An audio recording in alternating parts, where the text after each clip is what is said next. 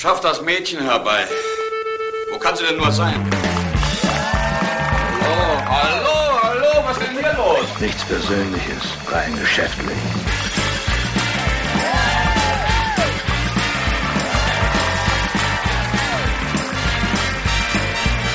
Das Mädchen scheint aber sehr eigenwillig zu sein. Sie müssen das Früchtchen erst mal kennenlernen. Ich kämpfe um mein nacktes Leben. Keiner kommt hier lebend raus. Bitte begrüßen Sie Ihre Gastgeberin, Caro Corneli. Ah, ja, schön. Schön, dass ihr alle vollzählig. Ich will nochmal durch. Ah, alle da. Schön, dass ihr alle da seid. Aber diesen lässigen Applaus kann man ja auch nicht auf Dauer aushalten. So, ich verstehe nicht, wieso man erst Geld hat, wenn man gar keine Barbie mehr will. Also nie habe ich so intensiv darüber nachgedacht, was ich mir alles kaufen möchte, wie als ich Barbie entdeckte. Ich wollte sie alle. Ich wollte Geld haben und dann wollte ich die einfach kaufen, aber ich hatte kein Geld. Und deswegen hat meine Mutter mir eine Puppe äh, gekauft. Ich sage bewusst Puppe. Die sah nur entfernt aus wie eine Barbie. Die konnte ihre Kniegelenke nicht knacken. Die hatte nicht so schöne lange Haare und die hieß Petra. Ja, und heute gebe ich eben meine Dinare und Sesterzen für Ersatzhandlungen aus, wie Geschmeide, Gesichtscreme, Anti-Aging-Masken. Also ja, ich vermute, ich bin jetzt kein Psychologe oder so. Aber ich vermute, weil ich eben keine Barbie hatte, versuche ich jetzt selbst irgendwie so schick und schön zu werden. Kniebeuge, einbeinige Kniebeuge, Beinrückheben, Gesäßmuskelübungen, halbe Kerze, den Käfer mache ich auch regelmäßig und bringe es allerdings immer noch auf erschütternde 81 Kilo auf der Waage. Also selbst wenn ich, wie gesagt, regelmäßig zweimal im Jahr die Turnübungen mache, dann bleibt das so. Jetzt gibt es zwei Möglichkeiten. Entweder die bringen so eine richtig schöne runde Barbie raus oder, nee, ich habe nochmal nachgezählt, es gibt nur eine Möglichkeit. Eine Barbie, die so kurvig ist wie ich. Das wünsche ich mir eigentlich. Da würde ich dann auch meine Dinare und Sesterzen halt wieder für auszugeben bereit sein. Curva Nostra könnte die heißen. Curva Nostra Barbie. Ja, ähm, Anmut spare nicht noch Mühe. Leidenschaft nicht noch Verstand. Warum sage ich das? Weil Bertolt Brecht, als er das geschrieben hat, an mich gedacht hat. Äh, ich sage das, weil für Verstand und Leidenschaft habe ich mir heute jemanden eingeladen. Sein Name ist Malte Welding und ich möchte ihn herzlich willkommen heißen bei Keiner kommt hier lebend raus. Viele Lieben enden glücklich, manche mit einer Hochzeit.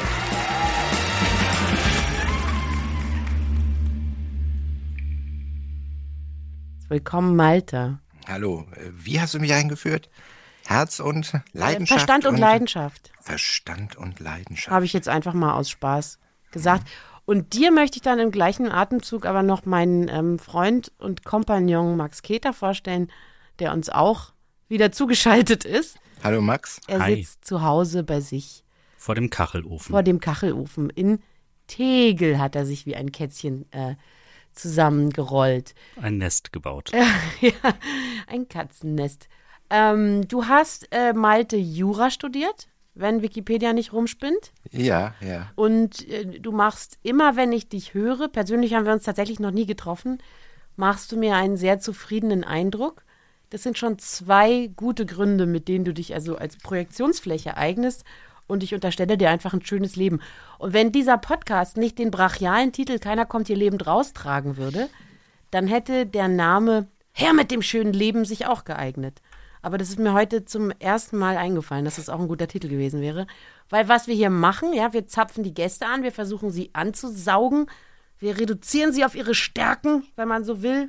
Ähm, und dass ein Malte Welding auch mal weint, das ignorieren wir gekonnt. Oder? Bitte. Nee, naja, also eh, tatsächlich habe ich, fiel mir das heute früh so ein, dass wir immer nur von den guten Sachen wissen wollen, ja. Und wenn du jetzt äh, sagst, hä, warte, ich, ich erkenne mich da gar nicht wieder, ich, ich bin das gar nicht, dieser immer glückliche Schlumpf-Charakter, der sein Lieblingslied pfeift, so, ähm, da würde ich sagen, da würde ich sagen, das, das wollen wir aber nicht hören. Ach, das wollen wir nicht hören. Obwohl, Malte, Willst wann du hast das, du, wa- was, was denn nun? was, Ich, ich bin jetzt verwirrt. Ich bin Du hin und her gerissen jetzt. Nicht meine äh, Schattenseiten jetzt will ich natürlich schon wissen, wann du das letzte Mal geweint hast. Ich weine nicht tatsächlich. Ich habe das letzte Mal geweint, äh, als meine Mutter gestorben ist. Und zwar ganz konkret nicht einfach, als sie tot umgefallen ist, sondern als ich ihre Wohnung aufgeräumt habe und ein ich habe einen Kalender gefunden und meine Mutter hatte die Malte, jetzt merke ich gerade, ich habe einen schlimmen Fehler gemacht. Oh, Merk dir mal mit dem Kalender. Ich habe nur gesagt, du hast Jura studiert. das hilft ja den Jura Leuten nicht. das ist- du, hast, du hast Jura studiert, du bist äh, Autor. Ja, aber erstaunlich, dass das meine herausstechendste Eigenschaft ist. Nein, ich, hab, ich bin einfach jetzt äh, stecken geblieben an der Stelle. Also du bist Autor, vor allem schreibst du Drehbücher, für, zum Beispiel für Erfolgsfilme wie SMS für dich oder relativ aktuell, es ist nur eine Phase, Hase. Drehbücher schreibst du, ähm, Kolumnist bist du, Autor und ähm, äh, du bist auch ein großer Fußballauskenner. Also du bist kein Jurist, sondern ein Medienmensch. Punkt. Jetzt kannst du das mit deiner Mama erzählen, damit die Das Leute wissen. schiebst du jetzt da rein. Ja? Ja, damit die Leute wissen, wo sie dich hinstecken müssen. Okay. Und wer muss das schneiden? Welche arme Kerl? Okay. Gar nicht. Das schneiden Ähm, wir gar nicht. Ach so. Das wird ja ein Spaß für dich. Oh, ein Jurastudent. Das ist ja spannend. Also meine Mutter. Ja. Du hast, ne, du hast- bist empathisch wirklich wie, ein Alurohr. Bibel. Wie ein Alurohr, genau. Also, meine Mutter hatte die äh, Eigenschaft, dass sie immer, wenn sie im Urlaub war, hat sie mir geschrieben, Postkarten, wie warm es da ist. Heute ist es 36 Grad. Und an einem Tag stand in diesem Kalender, den ich bei ihr gefunden habe beim Aufräumen, Scheiße. Und da waren ihre äh, Ergebnisse zurück und sie, äh, es war klar, der, der Krebs war wieder da. Da habe ich zum letzten Mal geweint. Also so im, ich weine regelmäßig bei äh, den Geburten noch, aber das sind andere Tränen. Also immer wenn, und zwar da immer konkret in dem Moment, wenn das Baby andockt an der Brust. Das hat für mich immer dieses wie äh, die Babyschildkröten, die zum Meer finden. In das hat Moment, was ganz archaisch. Das, und vor allen Dingen, weil dann, dann ist alles gut. Vorher ist ja immer noch, uh, wer weiß, was noch passiert, aber dann ist so, uh, und dann habe ich so Rührungs- und Erleichterungstränen. Aber äh, das ist tatsächlich schön mit den, äh, mit den Babyschildkröten und das Andocken, weil bei den Babyschildkröten, wer es nicht weiß, da, da ist ja sozusagen dieser ganze Eilegevorgang, das ist von der Natur so ein bisschen beknackt gemacht. Die, äh, die Mamaschildkröten legen diese Eier in den Sand, dann verschwinden sie auf Nimmerwiedersehen. Irgendwann relativ gleichzeitig schlü schlüpfen am Strand aber die Wasserschildkröten und müssen dann einen Strandstreifen überqueren. Und da warten aber die ganzen Jäger schon. Die wissen, wenn die kleinen Schildkröten geschlüpft sind und sich auf ihren sehr mühsamen Weg, ja, die, weiß ich nicht, 10, 12 Meter machen, dann können wir die fressen. Und deswegen ist das gut, der Moment, in dem die am Wasser ankommen, weil dann sind die sicher, dann können die nämlich schwimmen mit ihren kleinen Beinchen. Caro, für wen erklärst du das? Ich erkläre das gerade den Leuten. Vorschulkinder aus. Ich erkläre das gerade den Leuten, die das, die das äh, vielleicht mit den Wasserschildkröten nicht, äh, meinst du, ich unterschätze mein Okay. Publikum da gerade? Ja. Ach so, okay. Mhm, ja. Jeder, der schon mal einen Tierfilm in seinem Leben gesehen hat, Ja. dürfte dieses Phänomen kennen. Aber es ist sehr schön. Also du kannst Caro, gut mit kleinen, sehr kleinen Kindern du das? Ich versuche äh, vielleicht den. Soll ich weniger elliptisch reden? Soll ich, soll ich sagen, sterben? Das ist der Vorgang, wenn man nicht mehr atmet. Nein, nein, nein, mach's nicht. Mach's nicht. Okay. Ähm, okay, du hast das letzte Mal geweint, als du diesen Kalender da gefunden hast. Ansonsten habe ich doch gar nicht so Unrecht damit, dass du ein zufriedener Mann bist. Ja, im Großen und Ganzen schon. Ja, ne? Und diese Zufriedenheit speist sich zum einen aus der Tatsache, dass du das arbeitest, was dir Freude macht, dass du glücklich bist mit dem Job, den du hast und dass du einfach ein solides und gemütliches Familienleben hast, mit keinen, mit keinen großen. Gemütlich wäre ungefähr das letzte Wort, was mir einfallen würde zu meiner Familie. Ich meinte gestern Liebevoll. zu meiner Frau, dass ich, ich den Eindruck habe, ich lebe in einer Patchwork-Familie, obwohl wir verheiratet sind und, und alle Kinder, Kinder gemeinsam haben. Aber es kommt mir vor wie ein Flickwerk. Mhm. Es kann so nicht, es ist nicht professionell. Meine Eltern waren Profis als Eltern. Ich kam in eine Welt, die schon stand und hier wird alles Ja. irgendwie noch, noch entwickelt. Wo erkennt man denn, woran erkennt man denn Profi-Eltern? alle Abläufe stimmten. Es war alles, es kam mir vor, als wäre es ein Ritual, das seit Jahrtausenden eingeübt war. Aber warst du das erste so- Kind oder warst du schon. Nein, ich war das vierte Kind. Naja, gut, dann, dann war das ja auch schon seit tausenden Jahren eingeübt. Tatsächlich nicht. Meine Herkunftsfamilie ist eine Patchwork-Familie, so dass meine äh, meine Mutter hat zwei Kinder in die Ehe eingebracht, mein Vater eins und ich war das einzige äh, Gemeinschaftsprodukt. Und nichts war tatsächlich schon eingeübt. Und trotzdem wirkt es so, weil sie einfach, äh, mein Vater war von 1921, das heißt, er war im Krieg. Ich höre das auch von äh, israelischen Soldaten, dass die mit 25 schon so erwachsen sind. Wir wissen nicht, ob das ein Phänomen ist, ob man dafür im Krieg gewesen sein muss, aber früher waren, glaube ich, die Leute früher erwachsen. Und dadurch hatte ich einfach sehr im Leben stehende und in sich ruhende Eltern. Ja. So wie du mich schilderst, waren meine Eltern tatsächlich. Ich habe gerade, als du von deinen Eltern erzählt hast, dachte ich, ich war das Gegenteil wahrscheinlich. Also mein erstes Kind auf die Welt kam, war ich 20 und ich habe ähm, irgendwann mal keine Windeln gehabt oder vielleicht auch kein Geld für keine Windeln, nicht, äh, für Windeln. Ich weiß das nicht mehr ganz genau. Und da habe ich das Kind in Klopapier eingewickelt, aber ganz viel, wirklich so mumienartig. Konnte ihm dann auch nichts von seinen Klamotten anziehen. Das hat ja nicht mehr gepasst, aber er war ja viel zu dick geworden. Habe ich ihm irgendwas von mir angezogen und habe ihn in so ein Fahrradkörbchen hinten reingesetzt. Ähm, also schon auch so, es war ein tiefes Körbchen, quasi wie so ein Hund. transportiert. Und dann fing es total an zu regnen. Und dann tat mir das alles furchtbar leid. Und während ich auf dem Fahrrad gestrampelt bin, auf dem Weg nach Hause und sowohl die Situation mit dem Regen als auch mit dem Körbchen als auch mit dem Klopapier äh, total unangemessen fand, habe ich gedacht, war ich womöglich noch nicht bereit, Mutter zu sein. Ja, mit 20 wäre ich, glaube ich, nicht bereit gewesen. Aber angeblich wächst man da ja rein. Ja, ja, ich, also ich kann die Frage auch beantworten, so wirklich bereit war ich nicht, aber dann war das Kind ja nun schon mal da. Und dann habe ich es auch, äh, dann habe ich es auch großgezogen. Hast du denn das Gefühl, das ist äh, anders geworden dadurch das Kind als die anderen? So hat das Schäden dadurch hinterlassen oder kann es mehr, weil es so selber improvisieren musste früh, früher selbst sich die Windeln wechseln? Ja, ich fürchte, es kann, es ist ein bisschen, es hat sich sehr unabhängig gemacht. Fürchte ich auch, äh, wirklich. Es kann ein bisschen mehr, weil es, äh, es ist etwas selbstständiger, weil es nicht so, oft nicht so viel zu erwarten hatte, weil ich auch manchmal gar nicht wusste, was als nächstes dran ist. So. Der hat sich auch mit zwei Jahren immer selbst ins Bett gebracht. Der hat dann seine Ja, so. Flasche gegriffen und hat sich so in sein Bettchen plumpsen lassen. Das habe ich zwar beobachtet, diesen Vorgang, aber, also ich, ich saß daneben, aber ich, mir war auch nicht klar, dass er ins Bett will. So. Und- oh. Aber hat es negative Auswirkungen? Hat es für euch beide irgendwie? Überhaupt nicht. Äh, Das Verhältnis ist gut. Ja, Nee, das Verhältnis ist super. eng. Wir, wir, wir haben über diese Sachen Tatsache auch äh, viel erzählt.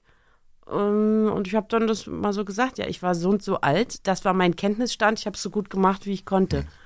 Ähm, und das Allerwichtigste ist ja auch tatsächlich, dass man die kleinen Scheißer lieb hat. Ja, nicht, dass man, dass man sie mit den richtigen Windeln, also das ist natürlich auch gut, aber dass man sie halt irgendwie wirklich dolle lieb hat. So, das, und das konnte ich jederzeit herstellen. Das konntest du herstellen. Nee, nicht, also bereitstellen. Ach, du weißt schon, wie ich lieben konnte ich die. Du konntest es zeigen. Ja, ich glaube ja. Ähm, auch indem ich die Kinder gut unterhalten habe. Machst du das auch so? Hast du auch so was, dass man denkt, ah, die müssen ständig was Cooles erleben? Nee, aber unterhalten tue ich die schon. Ja. Ich habe kürzlich habe ich was in, im Drehbuch verarbeitet. Äh, der, der Älteste zeigt mir eine Zeichnung und äh, ich frage ihn, ob er das mit dem Mund gemalt hat, weil es so schlecht ist. Also ich mer merke, dass man. Ich merke Das soll oft, eine dass, Ente sein, dein Vater ist enttäuscht. Nee, nicht ich bin enttäuscht. Ich mache mich darüber. Also ich habe festgestellt, dass es Dinge gibt, die, die man nicht machen darf, auf jeden Fall, wo dir jeder sagen wird, das ist traumatisiert die Kinder, die großartige Unterhaltung sind. Also Kinder sind im Grunde äh, stehen auf, auf Gewalt und grobe Unterhaltung.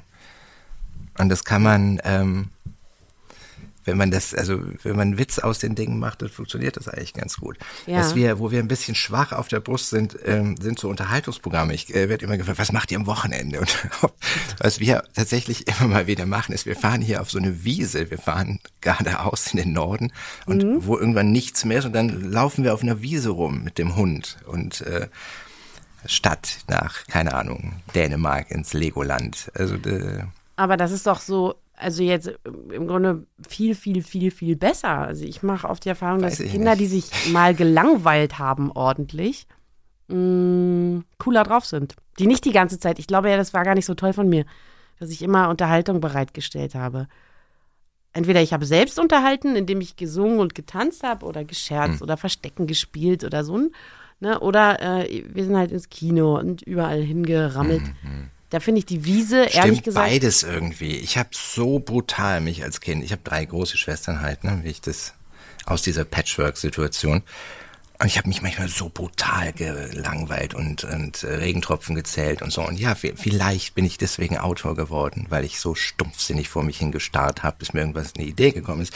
Aber Langeweile ist gleichzeitig ein so unangenehmes körperliches Gefühl, dass ich schon, wenn ich sehe bei den Kindern, wenn der Körper schlaff wird vor, weil, weißt du, die sind ja so langweilig, dass sie sich nicht mehr selbst halten können. Also Ja.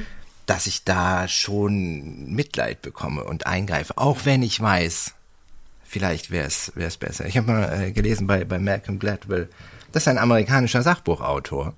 Ähm, Danke, das äh, wusste das, ich nicht. ja, aber so trivial eigentlich. Ne? Es muss jetzt keiner bitte für total für voll nehmen, aber dass äh, Legastheniker zum Beispiel ist, äh, war ein berühmter Strafverteidiger, der hatte Vorteile dadurch, dass er als Legastheniker alles auswendig lernen musste und war deswegen total super.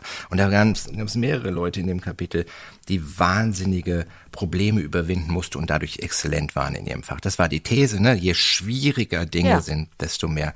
Aber keiner von denen hätte das für seine Kinder gewünscht sich. So, also eine künstlich schwierige Situation zu schaffen für meine Kinder, nur damit sie vielleicht in der Zukunft irgendeinen Kreativberuf äh, ergreifen können. Nee, das ist ja auch ein neurotisches Verhalten. Klar wünscht man sich nicht für seine Kinder, dass sie Neurosen ausbilden müssen, um irg irgendwelche Defizite äh, auszugleichen.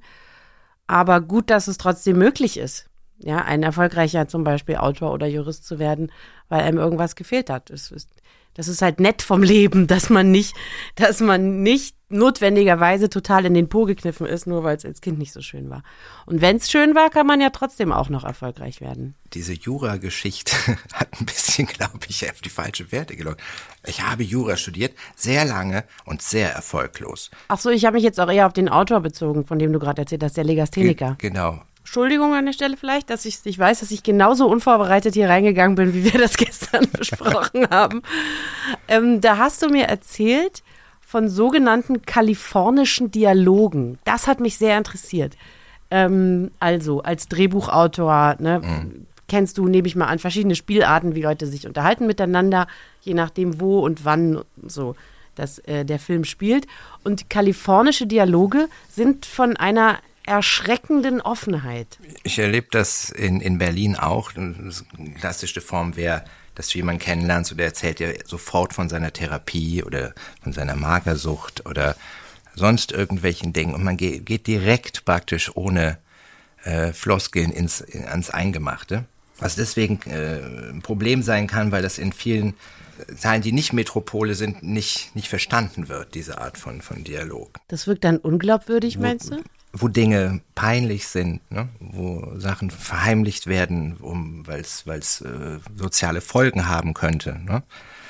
Das ist hier ist ja nicht so. Ne? Wenn man sich hier über über seinen äh, Therapeuten austauscht, das ist äh, ist kein Problem. Ich hatte ein Beispiel gestern, weil ich habe das, ich war noch nie in Kalifornien. Ich war schon mal in Amerika, ich war noch nie in Kalifornien.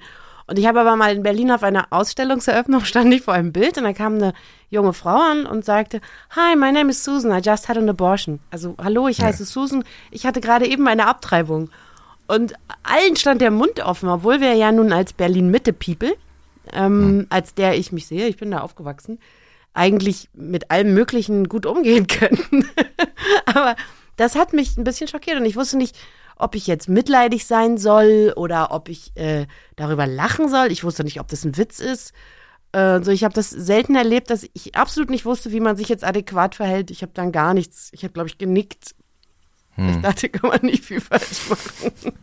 Ich hatte so einen Dialog mit einer berühmten Kurtisane, die mir, äh, ich war bei einem Konzert und musste husten und sie hat mir irgendeinen Bonbon gegeben, gesagt, das ist, ist gut für ähm, Deep Throat. Ah ja.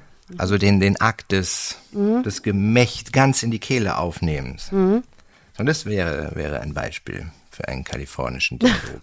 Ja, der, äh, dieser Bonbon ist dann gut, oder was? genau.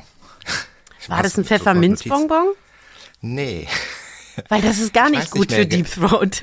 Besonders nicht für den Mann. Ich weiß wenig über Deep Throat, merke ich gerade. Ich weiß alles darüber und kann dir sagen, sogar Zahnpasta kann zu viel sein. Ah. Na, das ist, brennt ja auch. Du, warum weißt du alles darüber? Ja, Gott, mir ich neige echt viel absolut zur Enthusiasmus. Übertreibung. Ich neige Okay. total zur Übertreibung. Es ist gut, dass du das sagst jetzt an der Stelle, Malte. Danke. Ich weiß nicht alles darüber, aber genügend, um es, sagen wir mal, von verschiedenen Seiten kann ich, äh, könnte ich was dazu sagen. Also, Mir wurde aus vertrau äh, äh, vertrauter Quelle berichtet, der Trick sei, zu akzeptieren, dass man keine Luft bekommt. Nee, um Luft geht's gar nicht so richtig. Äh, nee, nee, es geht darum, dass, also, es gibt ja diese, es gibt ja diese Stelle im Hals, wenn man jetzt sich, wenn man, wenn man brechen möchte, ne? Diese, dieses Zäpfchen da, das, das, wenn man das berührt. Und da muss, an der Stelle muss man sich gewissermaßen unempfindlich machen.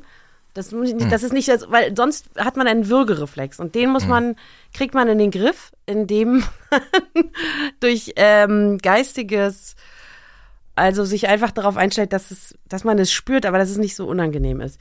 Mann, ja, weiß ich jetzt auch nicht, wie wir da gelandet sind. Ich wollte eigentlich mit dir darüber sprechen, dass ich dir ein schönes Leben unterstelle, ähm, dass man immer hört, du hast diese, oder ich, ich meine, wir haben jetzt einfach öfter mal telefoniert in letzter Zeit, du hast äh, vier Kinder relativ schnell hintereinander bekommen und das ist aber für dich nicht so ein Stressfaktor, sondern eigentlich jedes Mal, wenn ein Kind kam, dann du und deine Frau habt ihr gesagt, yay, komm her damit, noch eins, was soll's. Äh, du hast ja sogar auch ein Buch, seid fruchtbar und beschweret euch, heißt es, richtig? Heißt es Ja. so? Ja. Ich glaube, Geschrieben, beschwert euch. Ja. dass äh, ein Plädoyer Da hatte ich aber erst Kinder. ein Kind, da wusste ich eigentlich noch gar nichts. davon.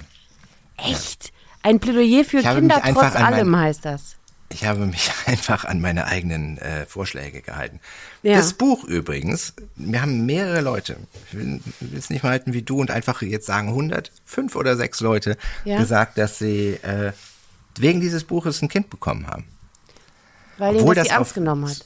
250 Seiten schreibt, wie schwierig das ist äh, und dann die letzten, glaube ich, 10, 20 Seiten Ja. schreiben, was, was daran so toll ist. Und das hat äh, einige Leute offensichtlich davon überzeugt, ein Kind zu kriegen. Insofern mein einflussreichstes Buch. Ja, weil es hat fünf oder sechs Kinder ermöglicht. Fünf oder sechs Kinder. Welches Buch kann das schon von sich sagen, außer der Bibel? We- Weiß ich nicht, kann die, ja, die Bibel, die, die, da geht es eigentlich immer gerne mal um Keuschheit und ähm, nur so. Immer sehr nachdrücklich darauf hingewiesen, was man zu tun hat. Ach so, ja, Daher kommt natürlich ja im ehelichen. fruchtbar Ja, ja, du hast ja recht. Du, ja, ja, im, im ehelichen Bereich.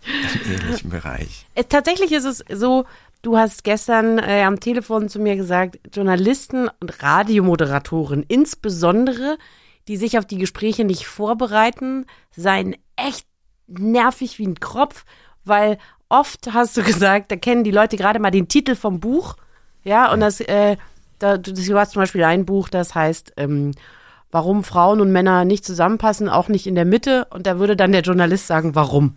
Das wäre dann, die, das wär dann die Frage, die, äh, die er in dem Moment stellt, und du musst dann dein ganzes Buch erklären, weil er sich nicht die Mühe gemacht hat, es zu lesen. Und seit äh, wir gestern aufgelegt haben, habe ich keine Zeile geschrieben, keinen einzigen Fitzel notiert, was ich eigentlich jetzt ganz konkret von dir wissen möchte. Ja, aber nun gerate ich ins Schwimmen, Max. Über, übernimm mal. Frag mal was, denn, Malte. Max, mach du mal jetzt. Ich habe noch Fragen Der auch nichts vorhin. gelesen hat. Nee, aber ich habe, habe Fragen aus dem Gespräch, weil du vorher, also eine Frage, Ja. ich bin nur nicht dazwischen gekommen, weil ihr ein sehr schönes ähm, wechselseitiges Gespräch Hm. geführt habt. Du hast vorhin gesagt, dass Kinder auf Gewalt stehen. Und ich unterstelle, du meinst nicht geschlagen zu werden. Was Ich meinst habe du das, ich hab das eingeführt bei diesem Begriff, dass der, der äh, zweitälteste immer, wenn sein Bruder Verbrechen begangen hat, ich habe immer gesagt, der steht auf schwere Straftaten, weil der da einfach immer sehr vergnügt war, wenn da irgendwas wirklich Verbotenes passierte, Messer geschwungen oder so. Es gab beim Ältesten eine große Faszination für so einen Messerblock, den wir hatten. Und weil wir immer gesagt haben, nein, nein, nein, hat er die Nein Neins genannt. Dann haben wir sie vor ihn gestellt und er durfte eins rausnehmen. Das meine ich mit Gewalt. Auch tatsächlich äh, in, in Filmen oder sonst was. Also das ist, ähm, wenn ich mit den Avengers gucke, wir machen, äh, wir teilen das immer so auf äh, französische Familienfilme und Avengers ist irgendwie unser Hauptprogramm. Und Avengers ist ja äh, 80 Prozent Prügelei, aber die sind danach die wirklich wie im Testosteronrausch. Die müssen das dann mindestens eine halbe Stunde ausagieren. Nein, aber äh, nein, wie, wie hätte ich das meinen sollen? Kinder wollen geschlagen werden. Nein, das, Nein, das nein, ist nein. genau so Das nicht gemeint, war, meine war mir These. klar. Aber die Ja. Erklärung mit dem Nein-Nein-Block zum Beispiel, die fehlte. Nein, nein. Na, Nein, Kinder nein. wollen, dass es knallt. Und das ist ja auch, Kinder lachen ja, wenn man sich wehtut. Das ist ja seit tausenden, wirklich in dem Fall seit tausenden von Jahren so. Wenn sich einer verletzt, finden die das super witzig. Ich Deswegen finde sind Stummfilme auch gut. Wie unempathisch Kinder sind, wenn ein anderes weint. Also das ist wirklich wie bei einer Herde Gnus. Die sehen, einer steht da und wird von Löwen gefressen. Steve hat nicht so einen guten Tag. Ja. Aber nicht mal das. Es ist wirklich, du kannst in der Umkleide bricht eins wirklich komplett zusammen. Die anderen ziehen sich an. Keiner geht hin oder so. Ich weiß Mhm. nicht, wann das anfängt. Vielleicht mit neun, zehn oder so. Aber vorher wirklich nichts. Aber ich muss Absolut ehrlich sagen, ich finde, dass ähm, es ist einigermaßen gesund. Es ist mir auch schon oft aufgefallen, dass Kinder haben Probleme, andere Kinder interessieren sich nicht für die Probleme, die nicht ihre eigenen sind. Ähm, und die, die das dann aber trotzdem machen, ne, die dann hingehen und sagen, ey, und was hast du dann? Und die haben halt diese Pose aber leider aus Trickfilmen übernommen und das ist dann auch nicht so ganz aufrichtig. Die mögen sich selber gern beim Trösten zugucken. Ja, da hat dann das andere Kind auch nichts davon. So gesehen, Ich war als imaginärer Vater, also bevor ich Vater war, viel, viel strenger. Und einer der ersten Gedanken, den ich hatte, als, als er dann so eins, zwei war, wo so die ersten Erziehungsschritte anfangen, äh, ah, der hat keine Freunde. Es gibt wirklich einfach niemanden in dessen Leben, der irgendwas drauf gibt. Du musst es machen. Und deswegen war ich dann einfach sehr viel nachsichtiger in der Realität, als ich es in meiner Fantasie war. Weil so ein Kind, äh, wenn es- ein Einzelkind hat keine Freunde, wenn es auf die Welt kommt, meinst du? Ja, ja, klar. Die hat einfach, einfach da gibt's niemanden. Du bist der einzige Mensch, der für alles verantwortlich ist, was in diesem Leben passiert. Ja. Und deswegen ist halt Teil deiner Verantwortung, na, wie du eben sagtest, ich, äh, dieses Liebe zeigen ist schon sehr wichtig. Ne? Ja. Ohne jetzt hier zu rührselig werden zu wollen. Nö, das finde ich absolut nicht rührselig. Das kann man nicht oft und nicht laut genug sagen. Echte Liebe darf bitte gerne äh, vor allem an die Kinder in, in Kübeln über denen ausgeschüttet werden. Ja. Habe ich gar nichts gegen. Obacht, Freunde. Jetzt gibt's Hausaufgaben für euch. Ihr begebt euch auf direktem Weg zu Apple Podcast oder Spotify. Dort folgt ihr bitte eurem neuen Lieblingspodcast. Keiner kommt ihr lebend raus. Und vergebt Sterne zwischen 1 und 5, ganz wie euch das also angenehm ist. Und dann habt ihr die Möglichkeit, unserem Keiner kommt ihr lebend raus Club beizutreten. Ihr müsst unbedingt dabei sein. Dort gibt es alle Folgen werbefrei und ich schreibe eben Songs, zum Beispiel über den Donnerstag. Und wenn ihr das hören wollt, dann kommt ihr in den Club. Wie ihr zu diesem Club hinfindet, das steht in den Shownotes, na klar.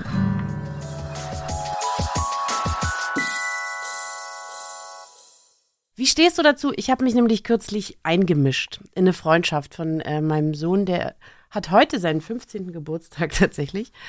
Ähm, und ich habe mich eingemischt, weil der hatte einen Kumpel und die haben irgendwie miteinander nicht mehr geredet. Und die Mutter dieses Kumpels und ich, wir waren dann öfter mal so, haben wir uns SMS, hey, da geht nichts mehr. Und sie auch so, ja, schade. Irgendwie. Und bis dahin war es ja noch kein Einmischen. Ja, bis dahin haben wir ja nur am Rand gestanden, die Mutter des anderen Jungen und ich.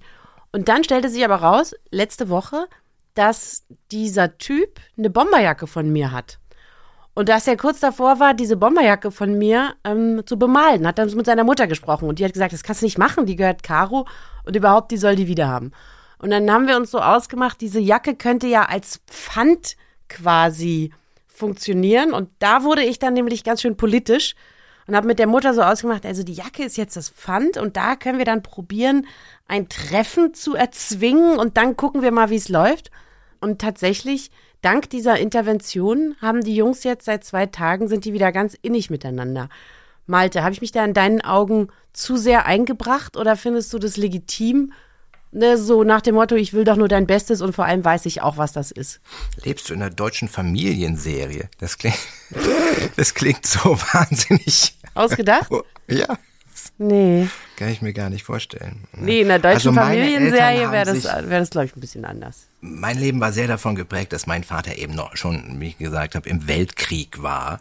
Und ich immer den Eindruck hatte, na, was ist für den einfach nicht so fürchterlich interessant, mit wem ich hier gerade schlafe oder wen ich, mit wem ich was mache. Und er wusste auch wirklich meistens nicht, in welchem Schuljahr ich bin. Ich bin da schon engagierter, aber nicht in, auf dem Level wie du. Ja, es ist ja sonst auch nicht so richtig meine Art. Aber wie hatte ich in dem Moment, ich hatte auch die, ich hatte auch die Mittel, weißt du? Also ich hatte ja auch, du, wenn ich du so überzeugt bist, das ist, ist, ist gut für ihn, ja, und du da, äh, bin ich ja halt nicht. Mein Sohn weiß gar nicht, dass ich mich da eingemischt habe. oh, okay. Der, der, denkt, der ist aus dem Blauen äh, angerufen worden von seinem Kumpel. Ich meine, gut, jetzt spätestens bei Veröffentlichung dieses Podcasts, falls er Das denn könnte sein. reinhört, äh, weiß er das. Ähm, da sollte ich vielleicht vorher, oh, mach ich mir eine kleine Notiz, dass ich da vorher gucke mit ihm. Okay. Ich habe mir das kurz aufgeschrieben, damit äh, ich weiß, dass ich ähm, Friedrich vorher ähm, dann noch informiere. Okay, aber außer äh, Familienvater bist du ja auch noch Ehemann. Und was mir immer wirklich auffällt, ist, mit wie extra viel Liebe du von deiner Frau sprichst. Und zwar nehme ich das nicht so wahr, wie das im Internet, im Instagram, Couple Goals, ähm, Sonnenuntergänge, Liebes, Be Be Beschwörung, dieses ganze ätzende Inszenieren, ähm, was mich deswegen nicht interessiert, weil es offensichtlich falsch ist. Und ich bilde mir ein, ich kenne kenn den Unterschied, ja? Also Leute, die sich ständig vor Sonnenuntergängen fotografieren und sagen Couple Goals und du bist irgendwie der wichtigste Mensch für mich, den, den glaube ich instinktiv nicht. Dir aber schon. Und ich, ich frage mich, wie es gelingt, so eine äh, Liebesbeziehung so lange und auch mit so vielen, Kinder sind keine Widrigkeiten, aber mit so vielen Ablenkungen auf diese Art und Weise aufrechtzuerhalten. Wie machst du das? Ich frage auch ganz persönlich, in meiner Ehe läuft es nicht so. Und ich wüsste gerne, ähm, was dafür vielleicht, sagen wir mal, so ein paar solide Zutaten sind. Oh, das war jetzt so eine Zwei-Minuten-Frage. Da kannst du jetzt einfach sagen, ja. Dann hast du mich. Das, du hast sie offen genug gestellt. Ich weiß gar nicht, ob ich da was machen könnte, wenn es nicht so wäre einfach, weißt du? Ich habe Lotta gesehen. Das erste, was ich von ihr gesehen, darf ich jetzt auch mi- minutenlang reden? mach das, mach das. Das, das erste, was ich, was ich gesehen habe, war ihr Po. Und sie gefiel mir so gut. Nein, nein, lass es mich abkürzen. Ich bin davon überzeugt, dass man äh, Liebe auf vier Pfeiler äh, runterbrechen kann. Ja? Vertrauen, Leidenschaft, Sympathie und Bekenntnis. So, und das kann man dann auch immer noch äh, runtergliedern. Und ich, ich kann das nur sagen, ohne jetzt ins Detail zu gehen. Das, die Leidenschaft war bei mir immer einfach sehr hoch. Da weiß ich nicht, wie man, ob man das gut reproduzieren kann, wenn, wenn es so nicht ist. Das, das Vertrauen war tatsächlich auf eine fast schon magische Weise immer da. Und auch wirklich, ich glaube, das, was wir wirklich füreinander tun, ist das, das wirklich zu dem eigenen Problem irgendwie machen. Bekenntnis ja sowieso in unserem Fall. Und ich mag sie einfach sehr gerne. Hm? Also Lotta sagt einfach tatsächlich eigentlich nie was, wo ich denke, um Gottes Willen. ja. Und ich weiß nicht, ob man das sich erarbeiten kann. Das, ich glaube einfach nur, was, was wichtig ist, dass man nicht mit jemandem zusammenkommt, bei dem das nicht so ist. Du, du bist ja oft mit jemandem zusammen, wo du denkst, wow, die ist super auf dem Papier. Also es gibt ja Leute in einem Leben, wo man denkt, naja gut, was, was kannst du da eigentlich schon dran aufzusetzen haben? Aber du bist so ein bisschen angespannt, wenn sie vor Leuten spricht, weil du denkst,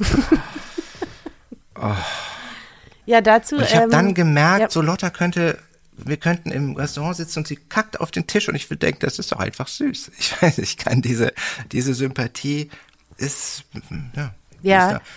Also da absolut, also der, ich nenne es jetzt einfach mal den Kacktest, ja. Wer, wer den bestimmt, wer, wer den, äh, wer den besteht, da kann man dann sagen, der kann, ne, du magst denjenigen, egal was er tut, das hat dann mit dem Menschen zu tun.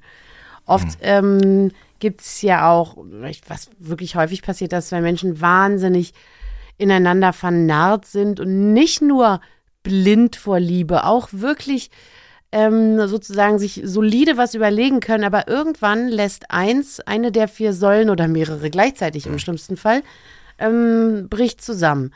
Ja, sagen wir mal die des Vertrauens. So, aus, weil vielleicht irgendwas passiert ist oder so.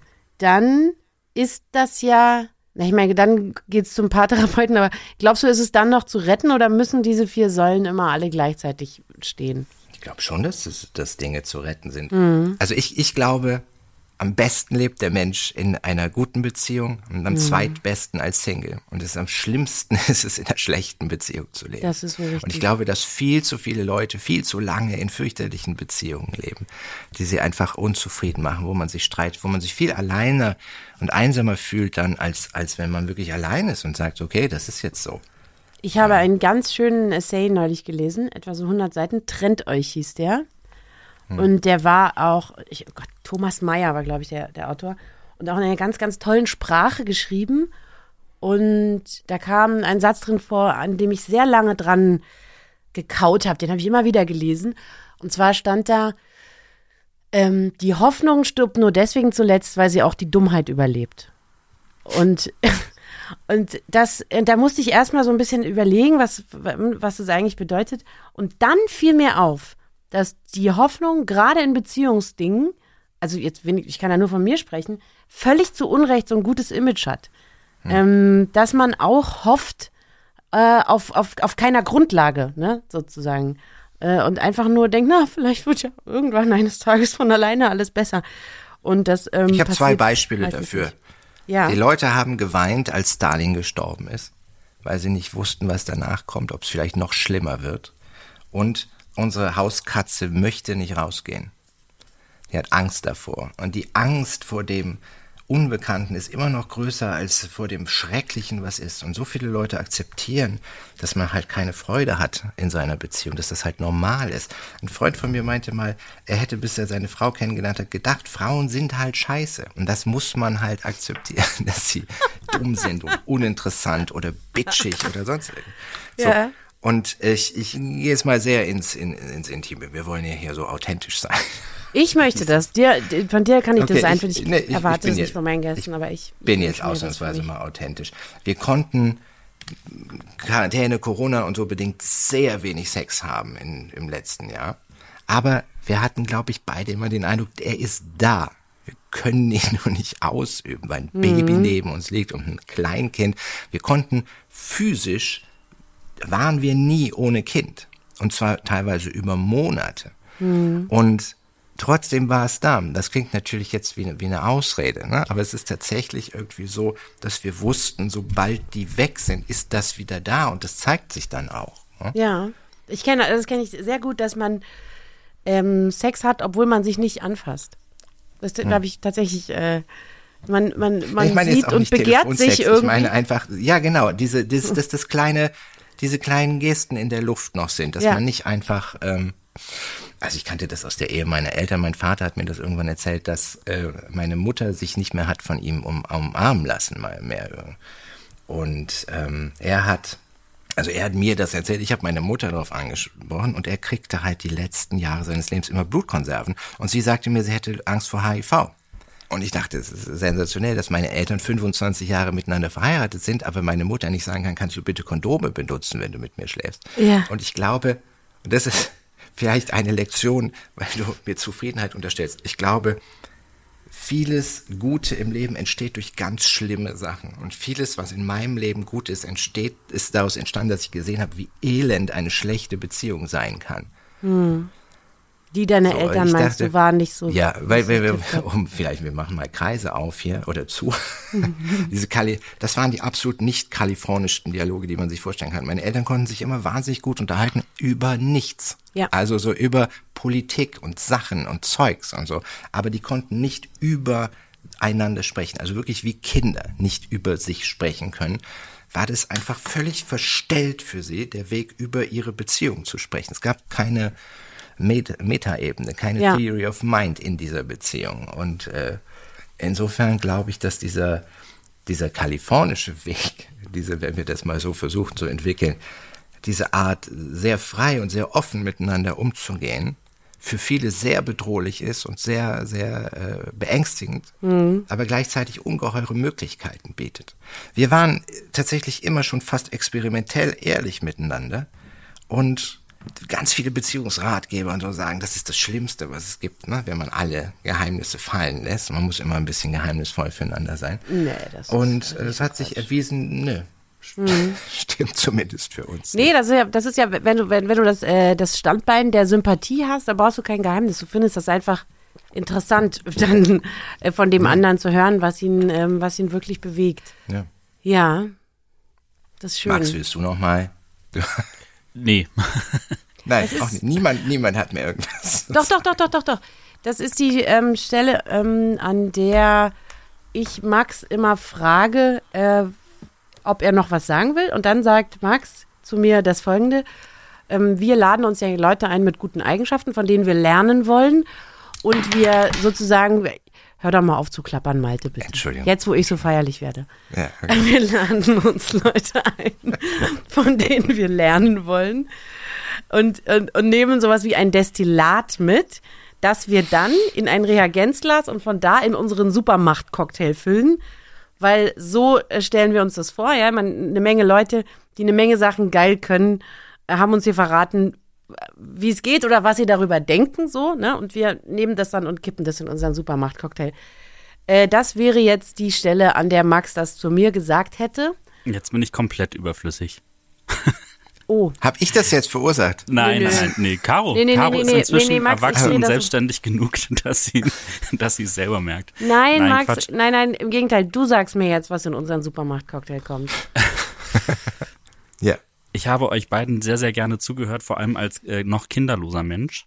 Und das, was ich aber aus dem Gespräch mit oder was Malte erzählt hat, rausziehe, ist einfach dieses, diese Grundüberzeugung, dass irgendwo da draußen der richtige Mensch ist, mit dem man nicht das Gefühl hat, oh mein Gott, hoffentlich redet sie nicht in der Öffentlichkeit.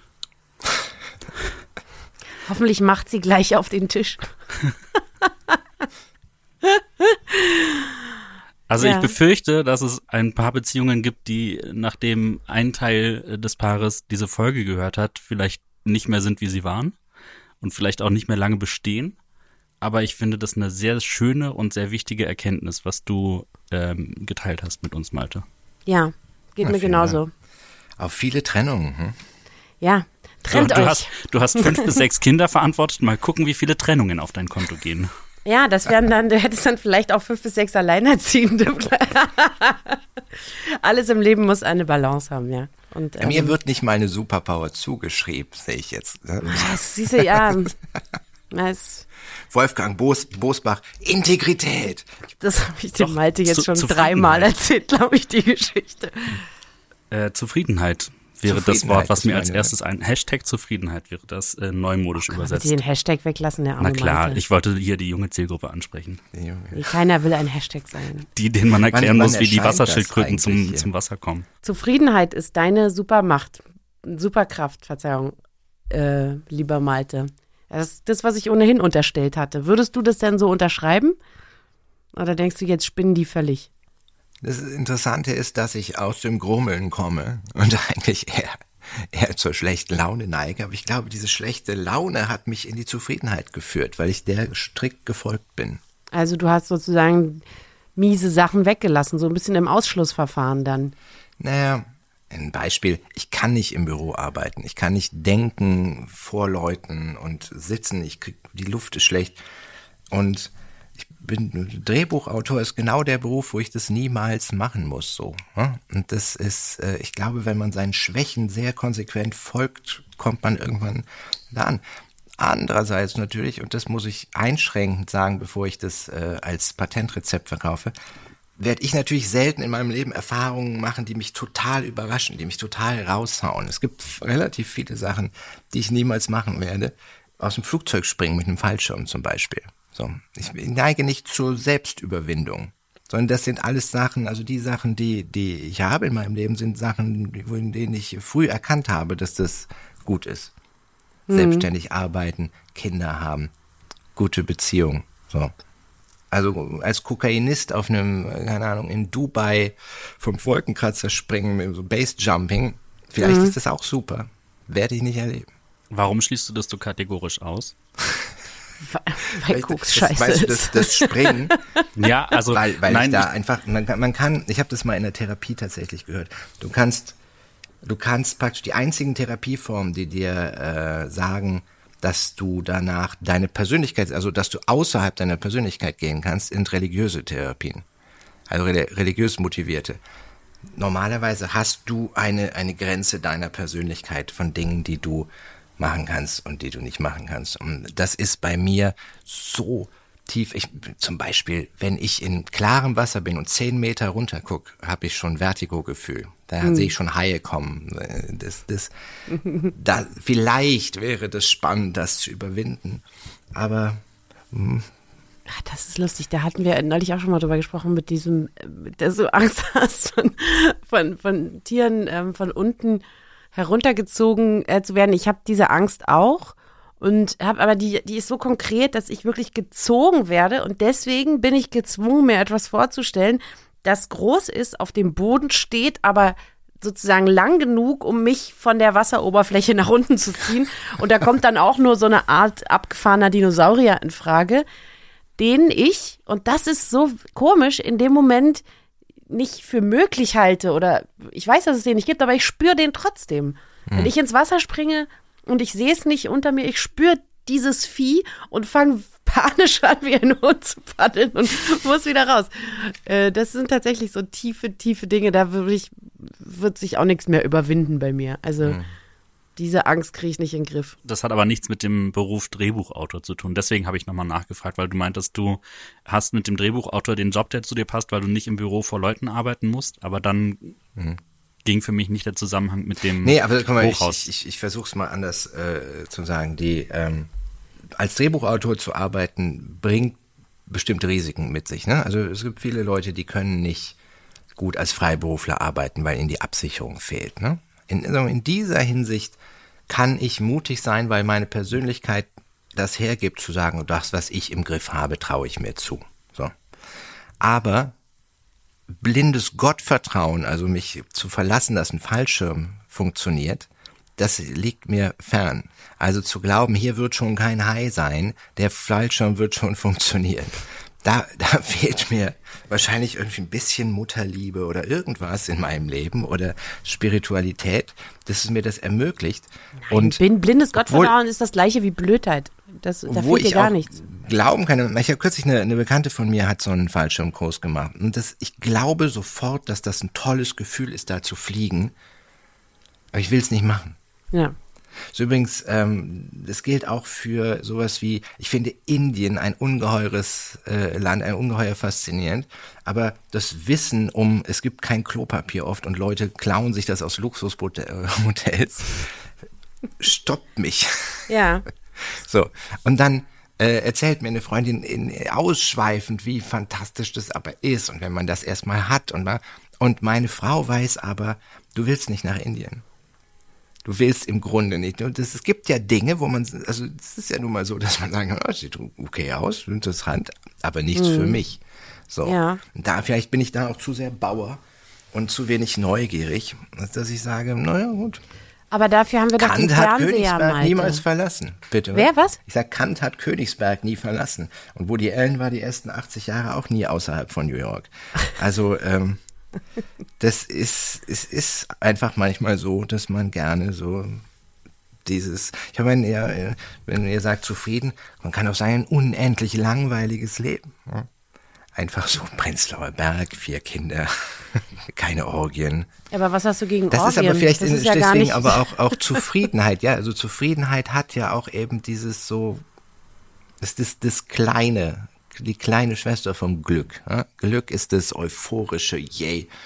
Und ich habe, lass es mich mal so sagen, ich habe äh, dieses Jahr hatten wir die äh, Premiere von Phase Hase und ich gehe auf die Bühne und ein paar hundert Leute applaudieren und hinterher sagt mir, ich glaube, Elmar Wepper, der aus, ich kenne ihn hauptsächlich aus Lamborg, ja, der Vater in Lamborg, der hatte Tränen in den Augen und hat mir gedankt und fand so toll, den Film.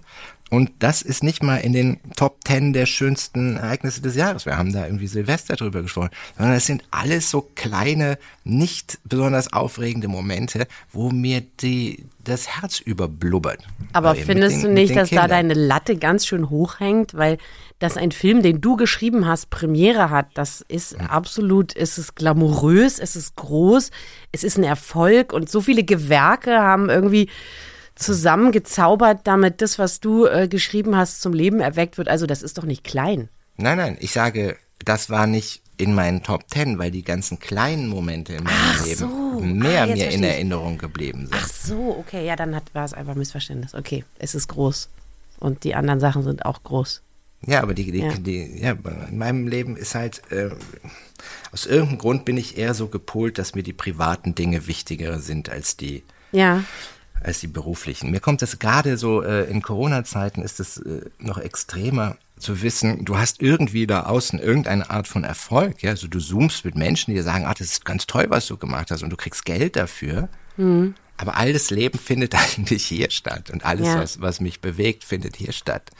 Das, Ja, äh, ich, hab, ich glaube, ich, ich weiß ein bisschen, ähm, weil die, diese Momente die sind von so einer tiefen Befriedigung. Ich habe äh, eine vierjährige Tochter und die hat neulich was gesagt, wo ich hinterher dachte, du hast Humor, es läuft, es läuft.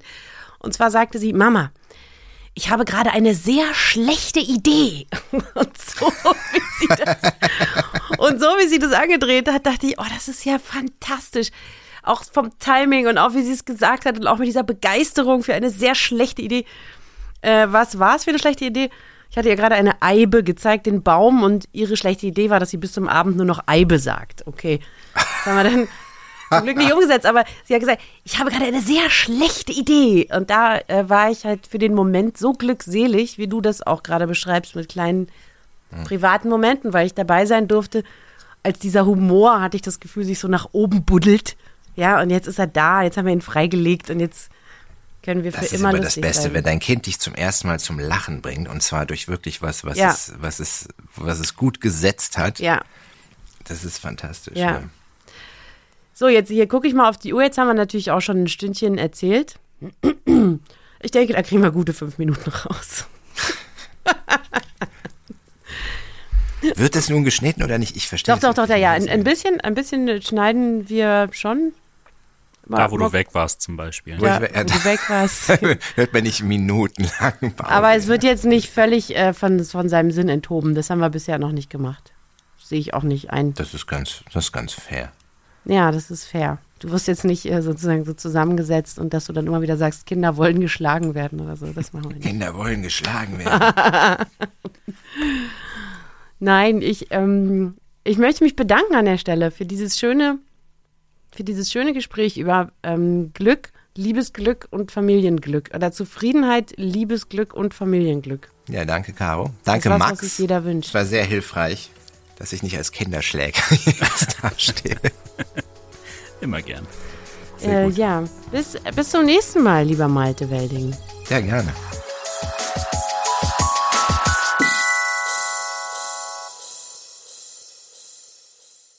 Max, kann ich dich mal was ziemlich Privates fragen? Bitte. Wenn deine Freundin auf den Tisch machen würde, fändest du es auch niedlich? Ich glaube nicht. Kann ja nicht jeder so ein irres Liebesglück haben wie Malte Welding. Nee, aber ich, auch nach dem, was er da beschrieben hat, bin ich schon immer noch ganz glücklich in meiner Beziehung. Aber ich glaube, Malte könnte mir alles erzählen und am besten auch Hörbücher zum Einschlafen. Ich wäre so, eine, so ein Hörbuch-Einschläfer. Der hat ja eine schöne Stimme. Hm. Und auch da schwingt äh, einfach diese, diese Zufriedenheit so mit, ne? Ach, ich Man dachte, du sagst das. Erotik. Erotisch finde ich den Welding jetzt nicht. Ich auch nicht. Aber das war, das war gut, mit dem zu reden. Er hat immer gute, äh, der hat immer sehr gute Einfälle. Inhaltlich meine ich jetzt. Wieso räusperst du dich da so auffällig? Das liegt an meinem Hals tatsächlich. so. Ich bin ein starker Raucher. Und ich habe äh, ich hab eine neue Freundin, die wird in, in zwei Wochen 80. Die ist etwas dement. Und das hat Vorteile, mit jemandem äh, Zeit zu verbringen, der dement ist. Immer wenn ich sage, ich arbeite beim Radio, sagt sie, oh, nein, das ist ja toll, da musst du mir alles drüber erzählen. Und immer wenn sie sieht, dass ich rauche, sagt sie, nein, du rauchst? Und sie ist jedes Mal wieder so ernsthaft enttäuscht, dass ich schon überlegt habe, ob ich das Rauchen in ihrer Gegenwart ganz sein lasse, weil ähm, ich mir dann nicht immer diese Enttäuschung, das ist ja immer die Enttäuschung vom ersten Mal, dass man sieht, dass jemand raucht. Hm. Und das, das irgendwie das macht mir schon zu schaffen. Das verstehe ich. Hm. Aber also sie erkennt dich schon noch und ähm, Ja. ist auch noch nicht so in einem, in einem Stadium, wo es nervt. ich kann das selber, ich weiß nicht viel über Demenz und ich kann nicht gut einschätzen, wann was einsetzt. Also ich kann sozusagen nur aus der Erfahrung mit ihr erzählen. Äh, Ich kann, meine, es gibt Momente, wo alles ganz irrsinnig ähm, solide scheint und klar und als ob gar nichts wäre und dann Momente, die ganz schwierig sind. Ich kann dir darüber nichts sagen, außer vielleicht eine Sache. Ähm, es ist ganz, ganz toll, wenn man, wenn man die Dinge noch weiß, und ich weiß es gerade sehr zu schätzen, dass ich noch weiß, mit wem ich heute gesprochen habe, dass ich noch weiß, was ich machen wollte, dass ich noch weiß, was ich morgen machen will. Das, das bedeutet mir, seit ich diese Frau kenne, ganz, ganz viel. Weißt du auch noch, was wir ins Reagenzglas füllen wollten? Bei Malte Welding, Mhm. ja, Zufriedenheit. Zufriedenheit. Mhm. Und wie finde ich die? Mit den vier Säulen der Liebe? Ähm, müsstest du jetzt vielleicht mal den äh, Podcast anhören. Alte Fragen. Schönen Dank. Keiner kommt hier lebend raus.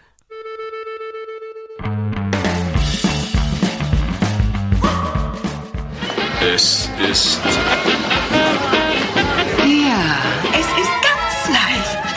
bitte nicht wie ein Taterkreis an.